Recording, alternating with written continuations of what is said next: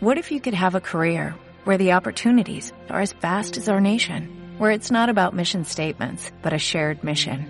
At U.S. Customs and Border Protection, we go beyond to protect more than borders, from ship to shore, air to ground, cities to local communities. CBP agents and officers are keeping people safe. Join U.S. Customs and Border Protection and go beyond for something far greater than yourself. Learn more at cbp.gov/careers. Vive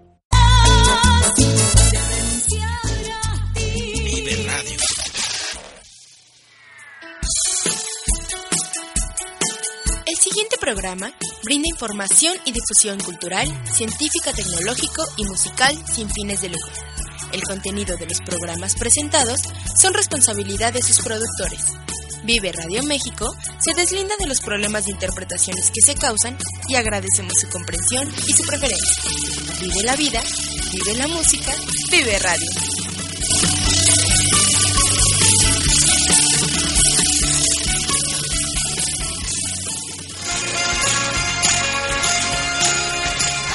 Hizo que la coincidencia uniera cuatro letras y saliera toda una aventura. Sato, más que un nombre, es nuestro mundo, nuestro día a día, nuestra manera de vivir y aquí lo vamos a compartir. Escucha Sato Radio.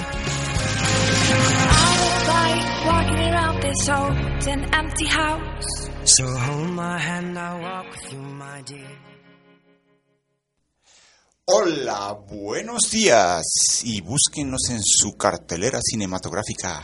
En Hollywood, La Raza y varios más. Hola, Sara María, ¿cómo estás?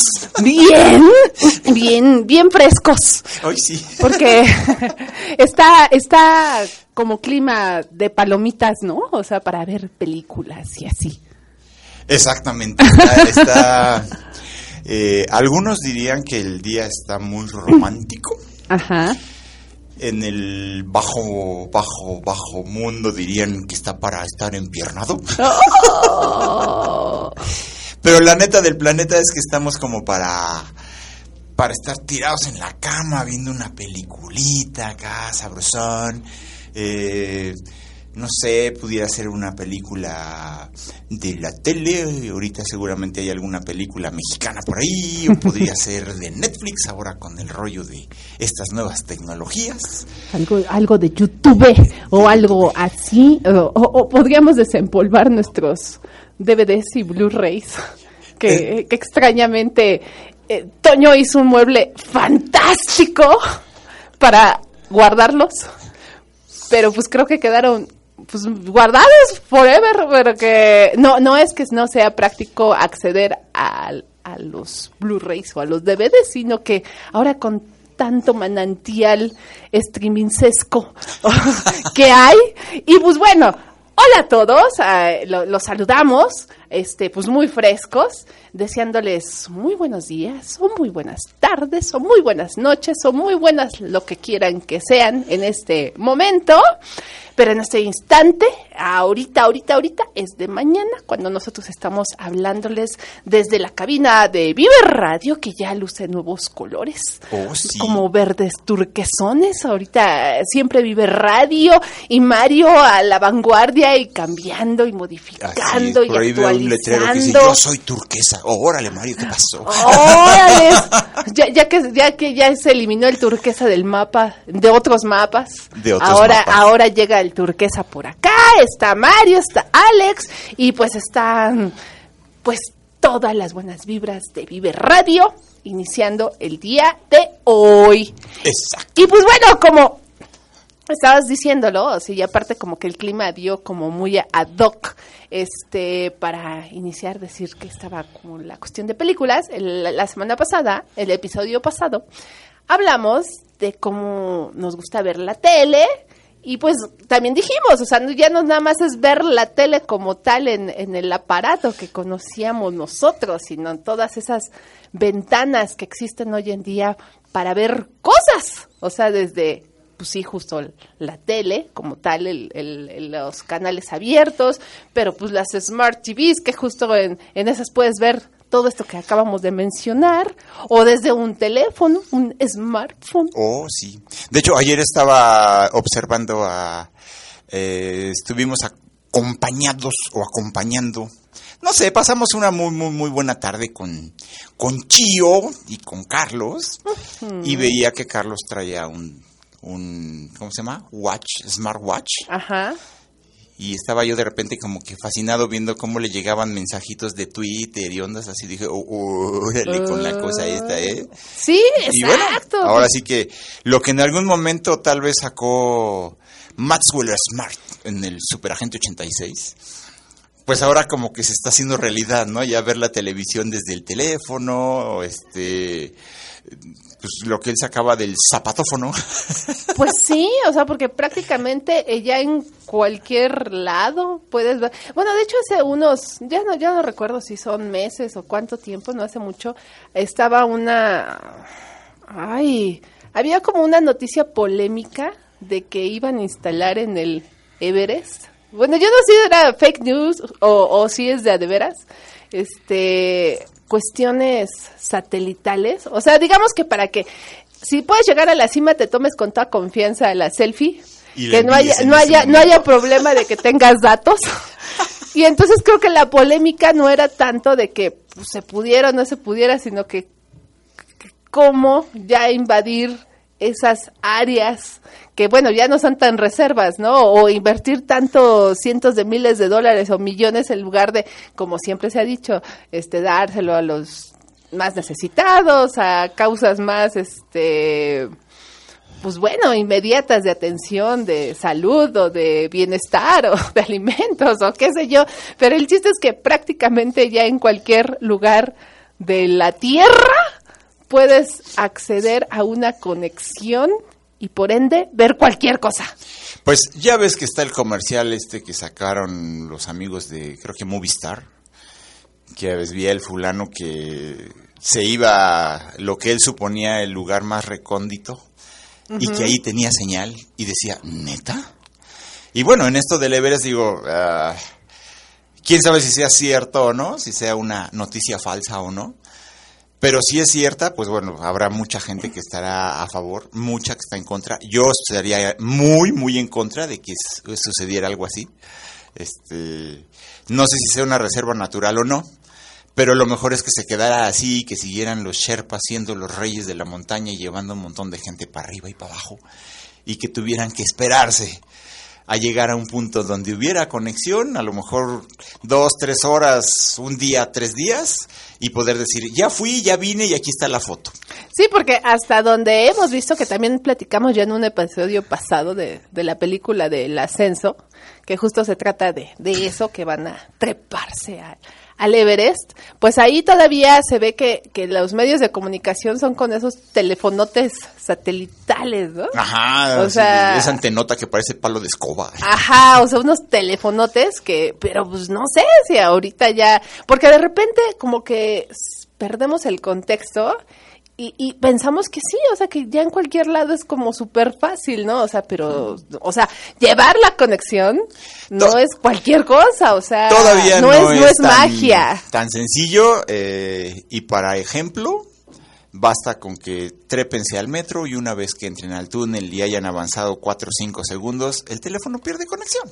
Bueno, al, al parecer lo que hemos visto también depende como que el modelito que El manejes modelo y, y la compañía. o la compañía porque también nos estés. explicaban, ajá, algo así de, creo que si estás en Telcel, creo que sí pierdes conexión, pero si, si estás, estás en en otra, si estás en otra compañía, ahí llegaron como un acuerdo de que hay como más conectividad en ciertos lados. Ay, no sé, o sea, la hay, verdad es que hay- no este, somos expertos Hay en- cableado y hay antenas dentro de, de los andenes del metro. Y bueno, ahora están ya los anuncios de que hay wifi en el metro. Sí, sí. Este, la cuestión es que sí, o sea, aunque te intentas conectar ahí abajo, este dice que estás conectado, pero que la red está desconectada, entonces Sí, como no que sé- todavía no está Sí, habilitado todavía no de- está del habilitado, todo. ¿no? Pero bueno, tal vez dentro de no mucho en el metro, ahí en la línea 7 que está como a 15 pisos bajo la tierra, tendrás conexión. No, a sí está, sí está fantástico. Y pues bueno,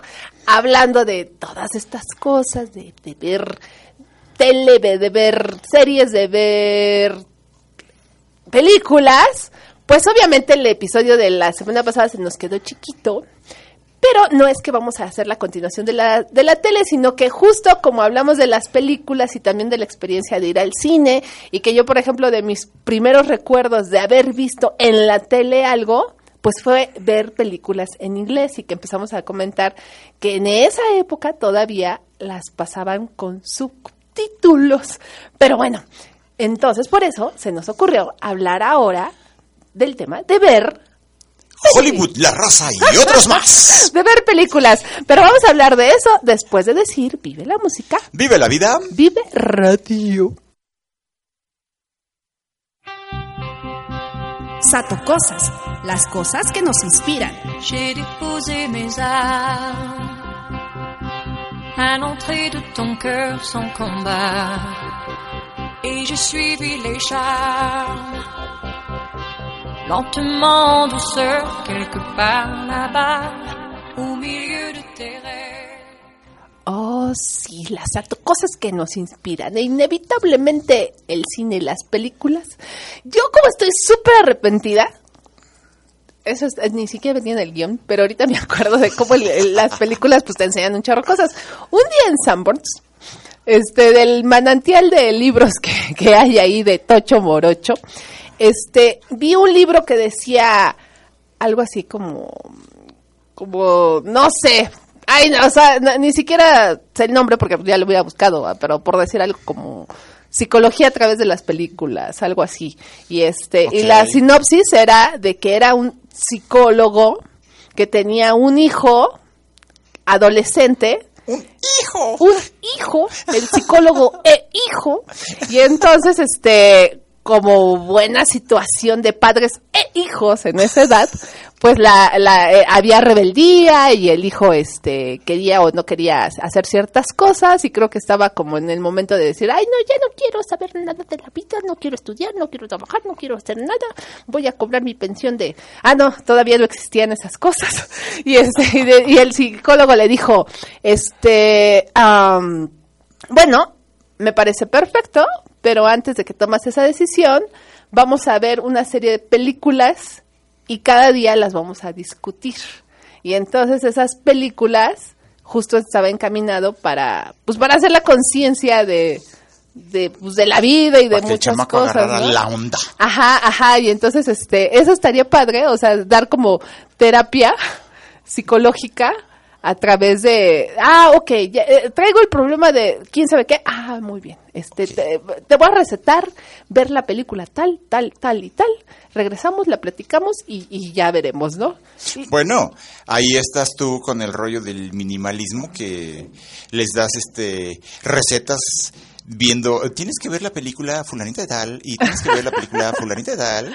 Y mira, si las puedes ver en tales or- en tal orden, tales películas, mira, aliviado de tu este consumismo brutal que tienes. Bueno, es que sí, o sea, a final de cuentas, pues las, el cine, pues es como una sinopsis de la vida, ¿no? Pero bueno, en este momento a lo mejor no, no, no, no vamos a hablar de ver las películas en, en esa profundidad, o sea, del concepto del cine, sino más bien de nuestra experiencia enfrente de una pantalla, ¿no? Y entonces, por ejemplo, cuando éramos niños, pues yo creo que ahí se divide como en dos, ¿no? O sea, eh, la experiencia que teníamos al ver la- las películas en la tele y al ir al cine, Oh, sí. que eran dos cosas como di- muy distintas, incluso muy, muy distintas a cómo se viven actualmente, ¿no? En ambas situaciones. Claro. Porque una, o sea, eh, había, yo me acuerdo que la barra de películas a la hora de la comida, y entonces eran películas mexicanas. Y de hecho hace poco que nos pusimos también a debatir y a hablar sobre este tema entre los dos, estábamos diciendo que, según yo me acuerdo, que de lunes a jueves las películas eran en blanco y negro. Y el viernes era el único día que te las pasaban en color. Y además era temática, porque por decir, el lunes era de charritos, el- el martes era la película de Sara García, este, el miércoles, por decir, de los... eh, de, De Enrique Guzmán o de esa época. Ajá, ajá, y, y este, y, y, y- y, pues bueno, yo me acuerdo así, y a la hora de la comida, pues, ¿qué onda? Tipo las dos, era la hora que pasaban esas películas y nosotros comíamos viendo películas. Bueno, a mí también me tocó esa época, pero este sí me acuerdo que los viernes eran los viernes de comedia o los viernes de risa o no sé qué rollos. Y los viernes te pasaban películas fuera Resortes o Clavillazo, Capulina, Tintán, ondas por el estilo. Y pues siempre eran en blanco y negro, o sea... ¿Verdad que sí? O sea, sí, o sea, eran en blanco y negro. Y luego, digamos que las películas como más especiales eran las del... ¿Eran sábado o domingo la de cine permanencia voluntaria? Creo que era, bueno, creo que era los domingos. Sí, era los Sí. domingos. ¿Por qué? Sí, me acuerdo que, este, digamos que mi, mi recuerdo más añejo de esas cuestiones es cuando mi abuelo me llevaba a casa de su hermana, o sea, mi tía abuela, y siempre eh, llegábamos ahí a comer y después se ponían a ver películas así como en De cine, cine per- permanencia voluntaria que yo lo que me acuerdo es que siempre eran películas fuera de pues de vaqueros, así como que en el viejo oeste. Pues yo recuerdo haber visto la película de Los pájaros de Alfred Hitchcock en cine permanencia voluntaria o el de este el, qué infierno en la torre o esas cosas. Y bueno y por qué cine permanencia voluntaria pues para todos aquellos chavitos que ya no ubiquen el término eso viene justo porque los cines los cines grandes este tú podías pagar un boleto y quedarte a ver las películas una o dos proyecciones, o sea, ahora sí que la permanencia que tú quisieras, o sea, Exacto. o sea, De te hecho, podías quedar en el cine de manera voluntaria el tiempo que quisieras. Exacto. De hecho, en la cartelera se anunciaba eh, que había o no. Bueno, regularmente era cuando no había, cuando ponían no hay permanencia voluntaria. O sea, que era alguna película así super hit, o sea, tipo Star Wars o algo así. O tal vez un estreno, una cosa así, pero el chiste es que Pero en general era cine permanencia voluntaria y entonces en el 5, bueno, dices que primero era en el 8, pero era en el y después en el 4, creo que era este la cine permanencia voluntaria. Pues en algún momento cuando existía el canal 8 pasaban las películas ahí. Después, eh, creo que, eh, si no me equivoco, sí, las pasaron hacia el canal 4, después nació el, canal 9 y ya las pasaron otra vez para allá. Y ha sido un merequetengue entre el 8, bueno, el 9 y el 4 que han ido y venido las películas. La diferencia, creo que, no sé si el término ya, ya no existe en, en Canal 5, porque digamos que se queda como cine permanencia voluntaria porque puedes estar ahí viendo una película tras otra, desde creo que el mediodía hasta las 8 de la noche, ¿no? Pero la diferencia era que antes te pasaban, creo que dos películas. Ajá. Entonces, una película empezaba, por ejemplo, de 12 a 2, des- por decir, este, Los pájaros. Luego, a- de 2 a, a 4 era Infierno en la Torre. Ajá. Y a las 4 volvían a repetir Los pájaros. Y luego otra vez Infierno en la Torre. Y en la noche sacaban un estreno. Ajá, O ya una ajá. película más, más densa, ¿no? Más, más, más de terror u ondas. Bueno, y estilo. hablando de estrenos, ¿qué tal cuando hacían el lanzamiento de los coches? Oh, o sea, sí, de claro. Chrysler, de Ford, o de todos cuando salía el buen este Claudio Brook acá, o, o- o los que los que también anunciaban siempre este los hermanos Vázquez que era Bueno, bueno, León Michel. León Michel Ajá. y el otro no me acuerdo cómo se llama el otro señor Ah, sí. la, la de los Buroes. la Bardini Ah, no, no me acuerdo. no me acuerdo pero el chiste es que ellos salían así como que en una super gala Ajá. anunciando el nuevo modelo del Gran Marquis mm, no sé 1979 1982. 82, el, el Cougar así y este y la película de estreno era no sé, Eh, vuelo, Aeropuerto aeropuerto. 1976. Sí, y creo que esas eran este que las galas como el no sé si viernes o sábado, ¿no? Ajá. O sea, eh, y en verdad era un evento majestuoso Oh, sí. donde este era muy sorpresivo cómo revelaban o develaban este pues el coche, ¿no? O sea, que estaba totalmente cubierto y como dices ellos de smoking y la- Sí, o sea, sí, y en viendo mientras pues te pasaba la peliculita que pues era así como más más más intensa. y además de que eran la neta es que sí las las compañías automotrices Sí, la producción de sus comerciales era muy buena, muy buena. Muy Magda. Pero bueno, muy Magda es como decir, vive la vida. Vive la música. Vive radio.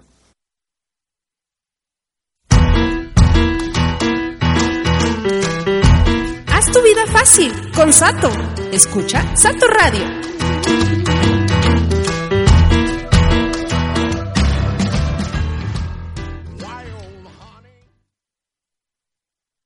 Pero, pero, así como existía la posibilidad de ver las películas en la tele, pues también era toda una experiencia ir al cine. Bueno, primero, desde comprar el periódico.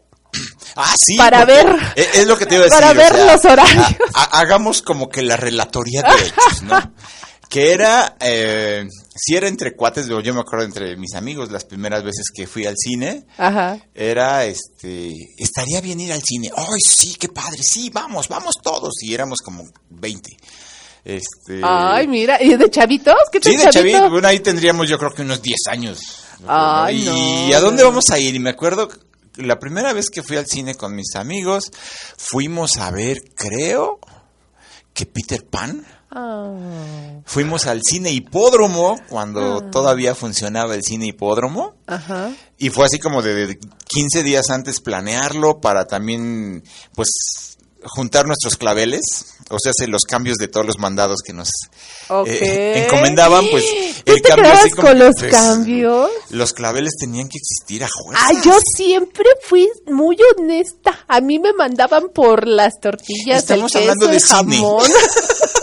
y siempre devolvía hasta el último peso. Pues no, yo no siempre. Y menos en esas ocasiones. Entonces, pues ya al Y final. bueno, así, así te hacías así, de la y lana bueno, para ir ya después era, pues vamos a ir el jueves o el viernes. Pues chécate la cartelera. Entonces tenías que ver la cartelera Kotza, que era la de casi todos los cines. Ajá. Pero era en el periódico, ¿no? en o sea, el tenías que periódico, claro, el que periódico. comprar el periódico del día. Ajá. Y había otra cartelera que era la cartelera eh, de los multicinemas, o que es la cartelera Ramírez, Ajá. que ahí venían todos los multicinemas. Ok. Bueno, de, de hecho nosotros teníamos un vecino que, que era el, el señor de los viejitos, casi siempre eran señores viejitos, ¿no? que, que estaban justo en el acceso de del cine, en la puerta, para recogerte el boletito, ¿no? Ok, el boletero. El bo- ajá, o sea, que eran unos boletitos, bueno, ahora ya se ven como iconos esos, este... Sí, eran más chiquitos que el boleto del metro. Ajá, ajá. Ah, eran como los boletos de feria. Creo que en la feria de Chapultepec, hasta hace no mucho, todavía daban esos boletitos de cartón. Bueno, y según yo, o sea, en esa época no era carísimo ir al cine, ¿no? Pues no. O sea, digamos que... Mira, mira, mijita, te voy a decir. Cuando yo estaba muy chiquito, tendría yo unos siete años, íbamos al cine Escandón con mis tíos y costaba 20 centavos la entrada para ver dos películas. Mira. El Santo contra las Lobas y Sobek y el mundo del no sé qué rayos. Ok. Ahorita que dices de eso, o sea, nosotros que estamos ahorita en la colonia Roma transmitiendo, aquí relativamente cerca, de hecho, ahorita de regreso hacia la casa pasamos por el, ¿cómo se llama el cine ese? Que era un cineto, cine muy grandote, o sea, que estaba junto al... Pues era el cine, Cine estadio. estadio. Cine estadio, Estadio, ¿no? sí. Era un cine grande. Y ahí fue mi primera experiencia de entrar a un cine eh, que transmitían dos películas distintas. O sea, porque, o sea, de hecho, en mi experiencia infantil, yo pensaba que era normal llegar al cine con la película empezada. Y luego, o sea, nuestra rutina era igual, o sea, ver, verla, este, ver el periódico, decir, ah, no, pues está en tal cine. Y nosotros regularmente íbamos al cine ópera, o al Diana, o al Latino, o al Futurama, si mal no recuerdo. Y entonces me imagino que depende de cuál nos quedara mejor en horario. Pero mis papás no sé por qué era, les era como muy normal llegar a este con la función empezada. Y otro detalle importante, cuando las salas de cine eran inmensas, Oh, sí. pero inmensas, Oh. entonces había una, había butacas en el centro, había pasillos de cada uno de los lados y luego había otras butacas del lado es. izquierdo y del lado derecho. Todavía tenías como cinco, como cinco o diez butacas de cada lado y Ajá, las ajá. centrales, claro. Y a mi mamá siempre le gustaba sentarse de ladito. Y, y entonces yo, yo para mí era como un misterio, porque había gente que se sentaba en medio y que toda la gente se amontonaba en medio. O sea, decía, ¿por qué? Y nosotros siempre veíamos la película de lado y en las filas hacia atrás, ¿no? Y pues bueno, años más tarde descubrí que a mí me gusta ver la película al centro. Bueno, a lo mejor como acabas de decirlo, siempre llegaban cuando ya había empezado. Sí, cuando ya había A lo empezado. mejor ya no había lugares al centro. Sí, claro, o sea, siempre estaba lleno y entonces, este, ah, terminaba la película, medio le agarrabas la onda y, ¿por qué no? Ya te quedabas para ver en qué empezaba, ¿no? Y ya Por que... eso servía la La, permanencia sí, el- voluntaria. exactamente, la permanencia voluntaria. Y algo que verdaderamente era fantástico en esos cinotes, que aparte de la cine permanencia voluntaria, había intermedio. Intermedio y que la gente se arremolinaba para ir al baño. Ay, yo te recuerdo haber vivido la experiencia del baño, porque yo era muy niña, y para mí ese momento era inicio de diversión, de andar corriendo como histérico por todo el cine y de andar rodando en las este, en las rampas. en las rampas. Bueno, Porque, porque no, bueno, no hay escaleras, ¿no? Están las rampitas. Y entonces en muchos cines, justo al pie de la pantalla, había una rampota, ¿no? Bueno, yo la veía ujú. como una rampota. sí, era una gran resbaladilla padrísima. No, es Sí, que los niños rueden y rueden. y rueden. lo- los cines en ese tiempo eran, digo, ya dijiste los, las butacas al centro, Ajá. butacas laterales.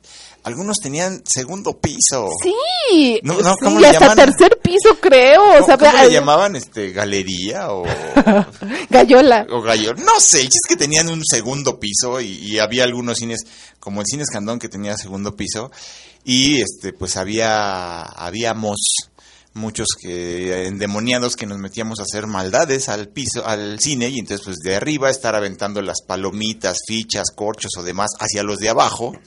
Ay, y, creo que se veía en la proyección, ¿no? Que caían las cosas a Sí, veces. claro, claro. Ajá.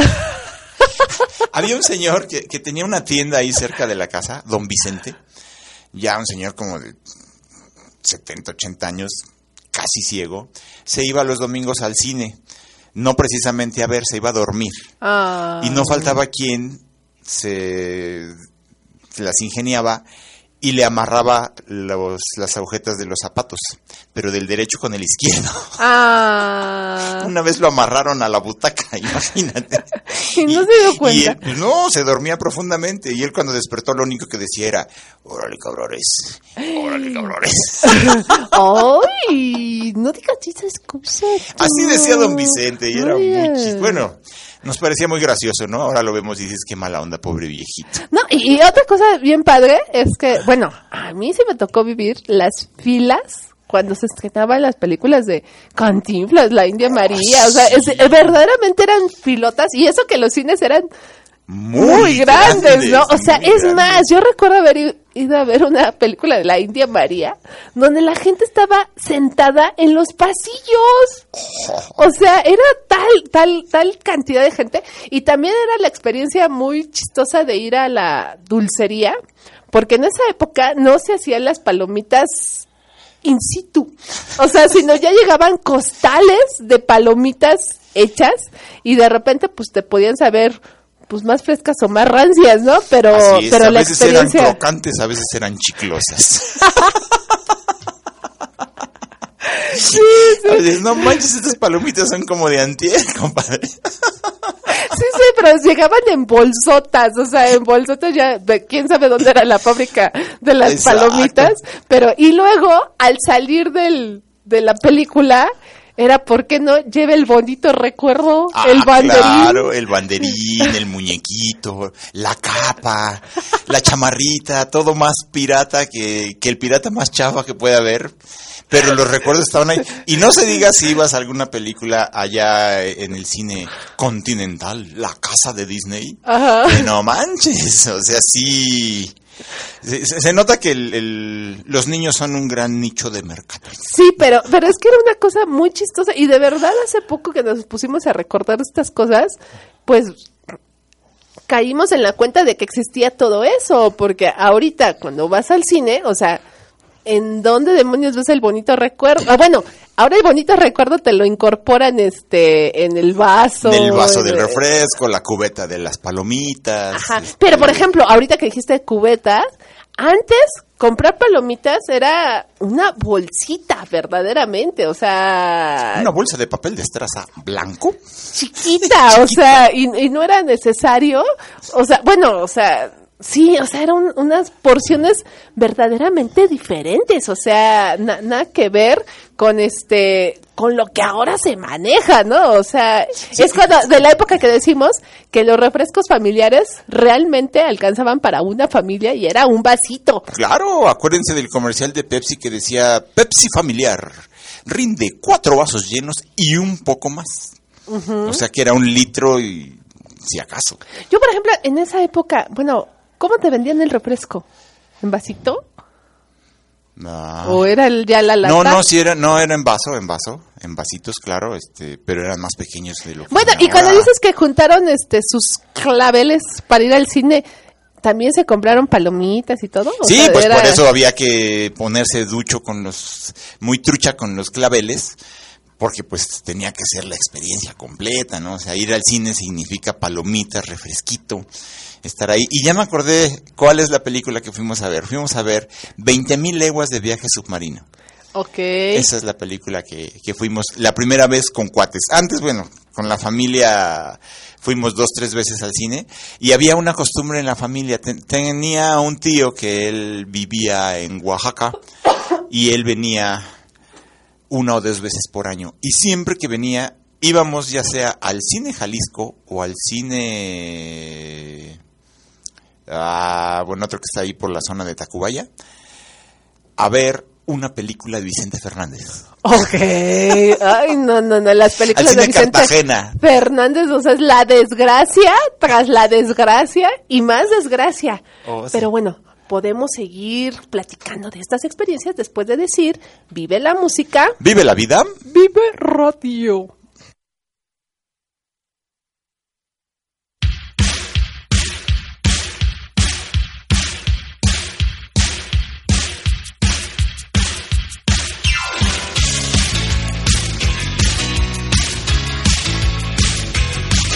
Échale watts.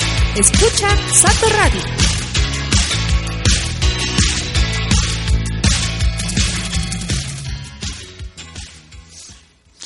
Ay, pues sí, qué, qué cosas eh, en esos tiempos de, de- del cine de, de chavitos. Y bueno, no tan chavitos, ya todavía, digamos, cuando ya entré a la prepa, este, pues también entre cuates varias veces nos fuimos al cine. Y teníamos la ventaja de que acá en estos lares de, cuando está la prepa 4, la zona de Tacubaya, Escandón y todo lo demás, había un resto de cines. Ok. Y algunos cines, bueno, digamos, el, el Cartagena se convirtió en un cine de esos de por nosotros, hermanos. O sea, ese- ¡Ay! de, pel- de películas non santas. Estaba el cine David Silva, por el estilo. Eh, estaba el cine Jalisco, que ahora es el Templo de la Fe. Ah, cierto. Estaba el cine Carrusel, que ahora es un suburbia. Ok. El cine Escandón, que ahora es un condominio. Fíjate. Eh, Las Américas, que ahora es un centro comercial, creo, ahí. Las Américas y mucho. ¿Y de cuál eran las Américas? Estaba en Insurgentes y Baja California. Ok, ok. Este- Ahorita que dices eh, que, que era famosa la, la frase que con la que iniciaste, ¿no? Este Hollywood, la raza Y varios más. y varios más. Yo en la raza vi el Rey León. ¡Órale! bueno, Cuando se estrenó el Rey León, o sea, ahí ver Simba ahí que lo estaban trepando y todo, fue en la raza y ahora, por ejemplo, creo que ese cine está es una ruina, ¿no? sí, porque si no me equivoco, cuando vas por el circuito interior y llegas allá a la raza, todavía se alcanza a ver el- el- la marquesina de Multicinemas La Raza. Porque Sí. bueno, los multicinemas cuando existían eran lugares de dos o tres salas a lo mucho. o sea, Sí, bueno, por ejemplo aquí es, es a lo que iba. Bueno, una. ¿Tú recuerdas cuál fue la última película que viste así en un cinote? En tipo, latino, tipo Diana, tipo Futurama, así que eran grandotes. Grandotes. Pues yo creo que la última vez ha de haber sido en el cine latino. Y no, la verdad es que no me acuerdo. Yo, cuál. to- yo todavía, fíjate que estaba en la escuela, creo que fue al en el inicio de la universidad, nos mandaron a ver la película de War, Guerra. Y es una película con este, ay, ¿cómo se llama el de Danza con Lobos? Kevin Costner, Costner. que- que- con Kevin Costner, si, si, si, si no la han visto, búsquela. Y este, y es, está, está muy interesante porque aunque diga guerra, no es una película bélica. Más bien es lo que pasa con el síndrome post-traumático de alguien que estuvo en la guerra, que en este caso era Kevin Costner, que regresa a su, a su casa, a su pueblecito, y este, y lo que implica la vida, y es una película como que está mezclada con, con esas aventuras de niños y de... oh, no, es una película que de verdad, yo la última vez que estuve en un cinototote, que fue por la colonia Anzures, no me acuerdo cómo se llamaba el cine, o si se llamaría el cine Anzures, o no sé, no tengo idea, pero de lágrima de Remy, ¿eh? Así de ¡ah! Y este, y pues bueno, yo me acuerdo que en esa época, que estamos hablando de, del princi- de los principios de los noventas, pues ya los cines estaban muy deteriorados. O sea, Sí. la experiencia de ir al cine verdaderamente era paupérrima, porque en esa época, bueno, antes de hablar de eso, yo justo cuando ent- entré al- al- a la universidad, fue la época que se inauguró Cinemark.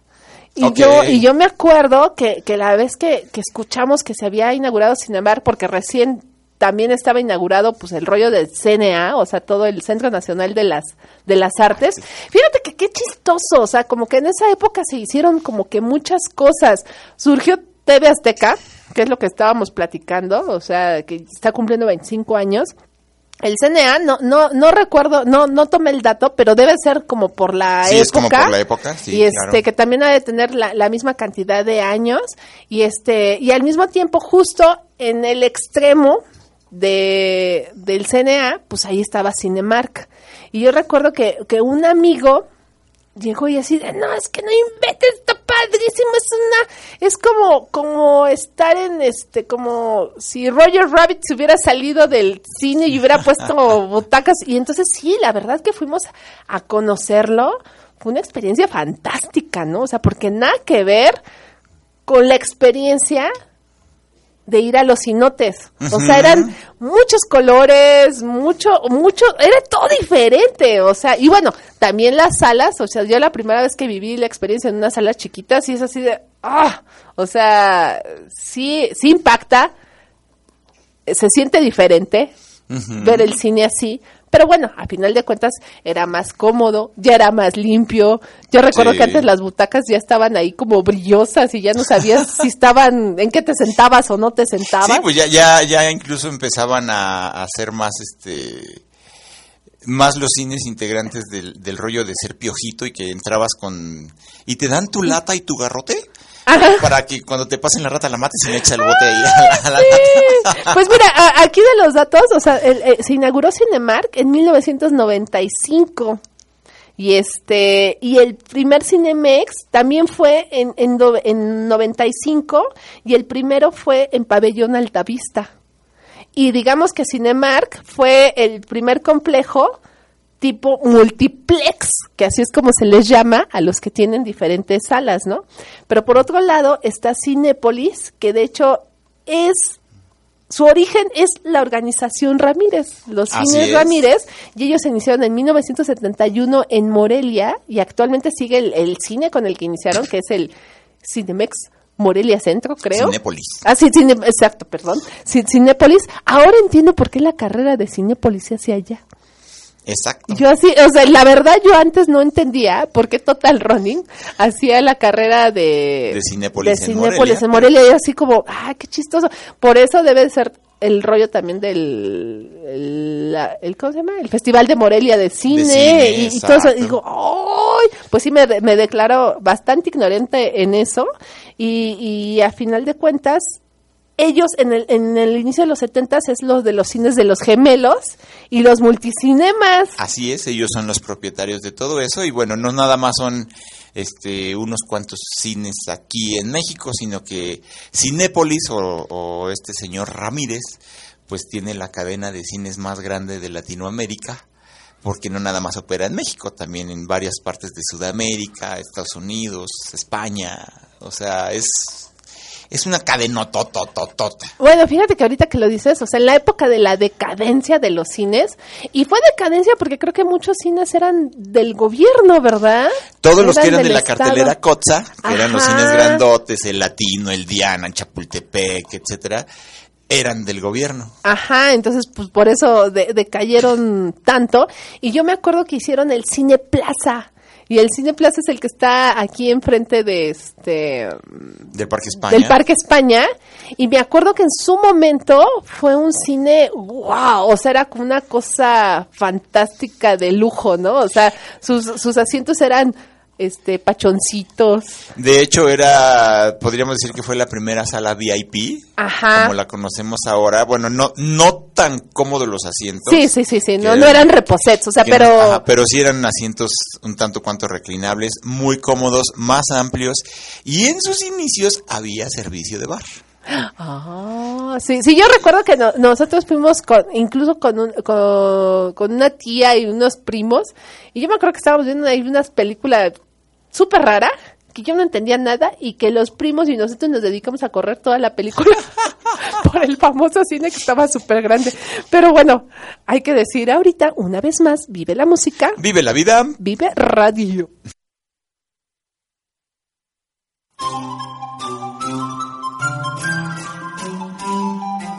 Sato emprende. No te quedes con las ganas. ¡Hazlo!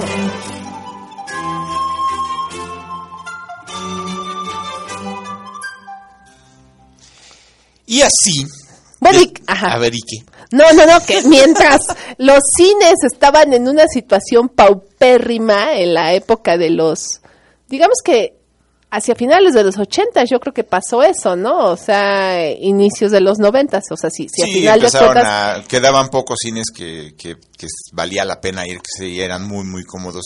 Entre ellos el latino, y me encantaba ir al cine latino por grandote, por, por este... Porque estaba limpio, porque todavía... Valía la pena ir a ese No, cine. y además eran cines que eran como monumentales, ¿no? Porque entrabas y eran escaleras de mármol y cosas, a- a- o sea, la, la dulcería en medio ahí toda Lo, lo que ahora es eh, la librería... bella época. eh, bueno, fue el cine Bella Época y en sus inicios era el cine Lido. Era un cinototot. Ahí fui a ver el estreno de Tiburón. Mira. este que hoy ya, ya no es tiburón, ahora ya es prehistórico. Sí. Pasó el tiempo y se convirtió en prehistórico.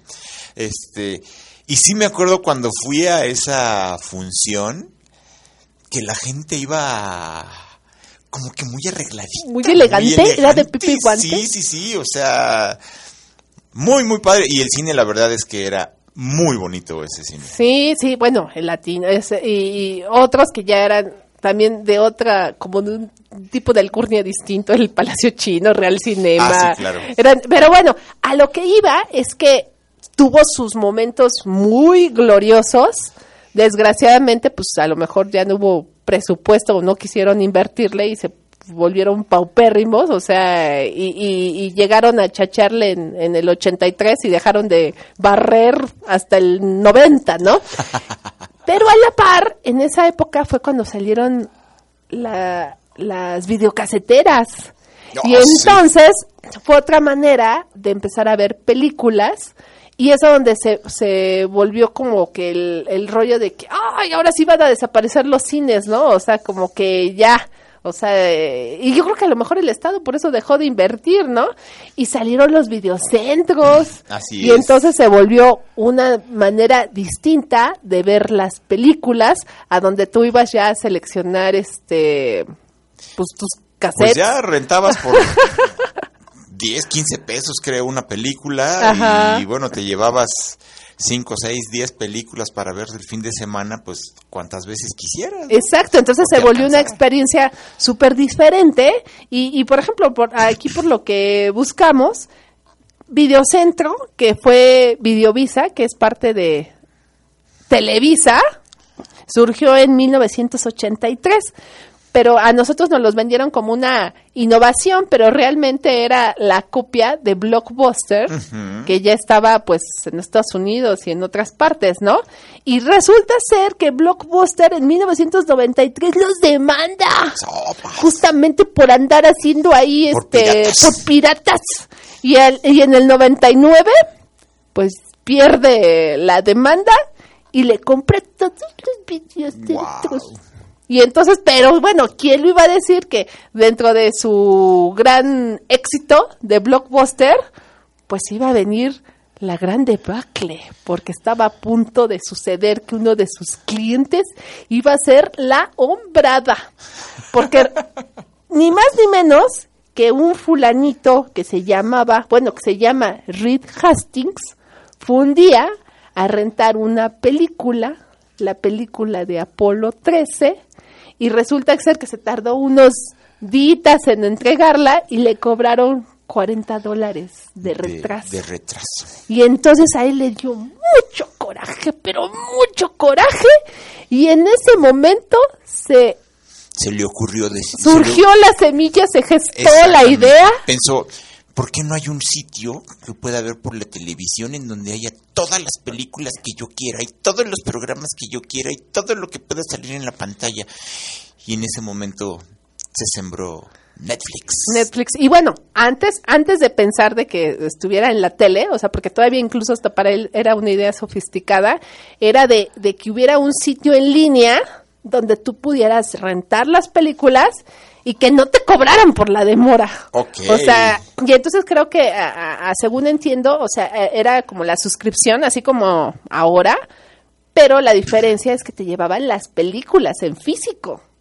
O sea, a tu casa. Entonces tú pagabas una suscripción de, no sé, X, y entonces tú ya tenías derecho de pedir en línea, o sea, estaba la- el menú de las películas y ya te la llevaban unos monitos este, a tu casa, tu, tu- tus, tus, tus películas, tus DVDs y tus Blu-rays, y que incluso yo no sé si actualmente siga siendo así, pero que era un misterio dónde estaba la bodega de los DVDs. O sea, esas son de como que de los de los datos curiosos, ¿no? O sea, que dice que los empleados de Netflix están obligados a guardarse en secreto sobre las ubicaciones de los almacenes de los DVDs. ya ves. Entonces, este, y pues bueno, comienza el servicio a finales de, de los noventas, en el 1999, porque se genera en 1997, y, y comenzó su servicio basado en suscripción en 1999. Y para el año de, mil de 2009, Netflix ya estaba ofreciendo una colección de 100.000 títulos en DVDs. O sea, digamos que todo eso inició la cuestión en físico y había superado los 10 millones de suscriptores y el 25 de febrero del 2007 Netflix entregó su DVD número mil millones. Wow. O sea, realmente de que llevaba la peliculita, aquí está tu película y este y la puedes ver. Y pues ya después, o sea, el supercambio fue cuando se genera el streaming, ¿no? O sea, de poderlo ver a través de la conexión de internet y pues bueno, o sea, ¿quién iba a decir que por ejemplo Blockbuster tuvo la oportunidad de comprar Netflix en el año 2000 por 50 millones de dólares? Y desperdició la oportunidad. y desperdició la oportunidad. Y al final de cuentas, pues ahorita Netflix es la, una de las empresas Pues- de miles de millones de dólares. Pues creo que Blockbuster también ya, bueno, al menos aquí en México creo que ya. Sí, o sea, ya, entonces son de esos, de, de esas historias en donde la evolución se los come. Es, por ejemplo, la historia increíble, así literal de no creerse, de Kodak, ¿no? O sea, Kodak, cómo no supo evolucionar y después de ser, pues, pues así tal cual, el fundador de, de la fotografía, murió. O sea, se, se la comieron y pues desapareció, al igual que este los, los videocentros, pues también Blockbuster, Blockbuster. o Oh, sea, sí. reventó y pues quién sabe qué nos deparará este el día de mañana, porque pues, así como tenemos ahorita Netflix, en una de esas empiezan a existir otras cosas. O sea, lo- pero al final de cuentas creo que el servicio de streaming más streaming es Netflix, Netflix. porque esa es otra de las cosas, es impresionante la cantidad, o sea, está en, realmente en todo el mundo. O sea, claro, en todo, pues. o sea, tiene presencia en 130 países y nada más les falta, o sea, excepto en China. O sea, yo- Ok. en China no hay Netflix, a excepción de Hong Kong y Macao. Me imagino porque deben de ser así como ciudades, pues no sé, o sea, súper internacionales. Y también en Siria y Corea del Norte. Y tampoco está disponible en las regiones europeas de Crimea y Sebastopol, que ahí es donde están, este, creo que, este, la, ay, como unos destacamentos de Rusia, de las cuestiones, ahí donde está el mero meollo del conflicto de Siria, De y Siria y todos esos lugares, solamente en esos sitios no hay Netflix. Wow. Y bueno, hay otro dato curioso.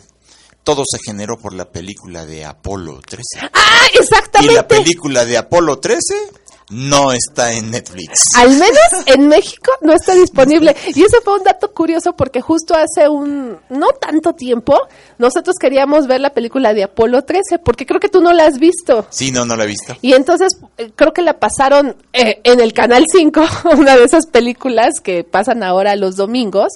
Y este dijimos, ah, pues hay que verla. Y este, y justo ahí yo comentaba que en esa película sale un poco, o dejan entrever un poco del rollo del misterio de del otro lado de la luna. Del lado Eh, eh, entonces estábamos comentando y me decía Toncho, o sea, como, le digo, ¿que no la has visto? Le digo, ay, pues vamos, vamos a buscarla en el manantial de opciones de Netflix. Y wow, nos vamos No está. dando cuenta que no está. Y yo creo que por lo que le pasó a este fulanito, debía de estar, o sea, como una cuestión súper simbólica. Así como es. decir, vive la música, ¿Vive la vida? vive radio.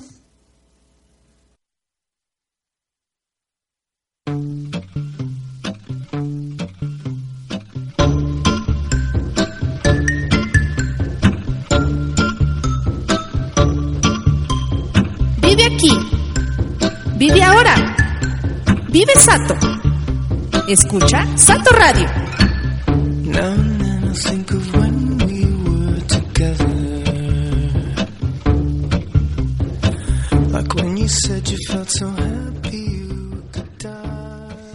Y pues así la onda de ver el cine, ya sea en la televisión, en el cine, eh, en DVD, en Blu-ray, en cassette beta, si todavía tienen su casetera beta, en VHS y demás. Bueno, te, te digo, con lo que empezamos a decir de que ya nuestros Blu-rays también ya están como pareciera obsoletos.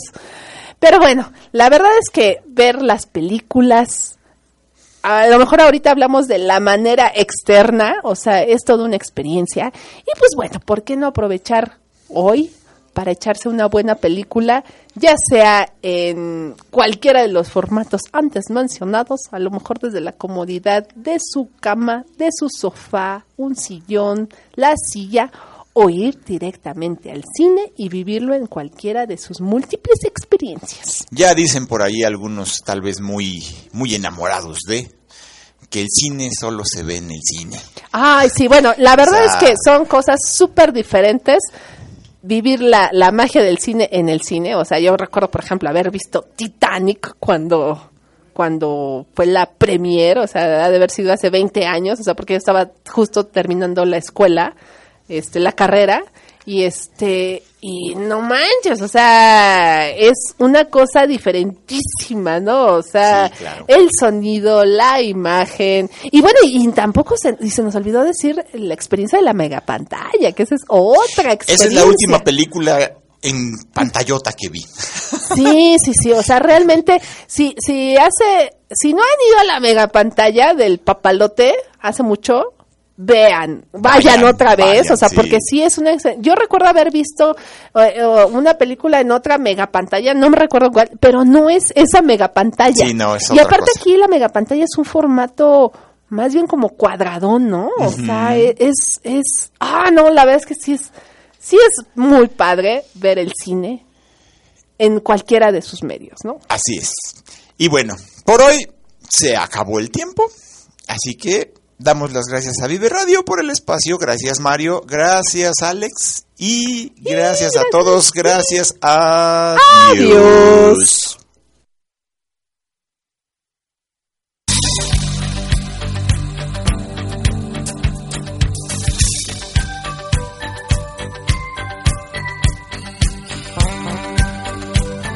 Tan, se acabó.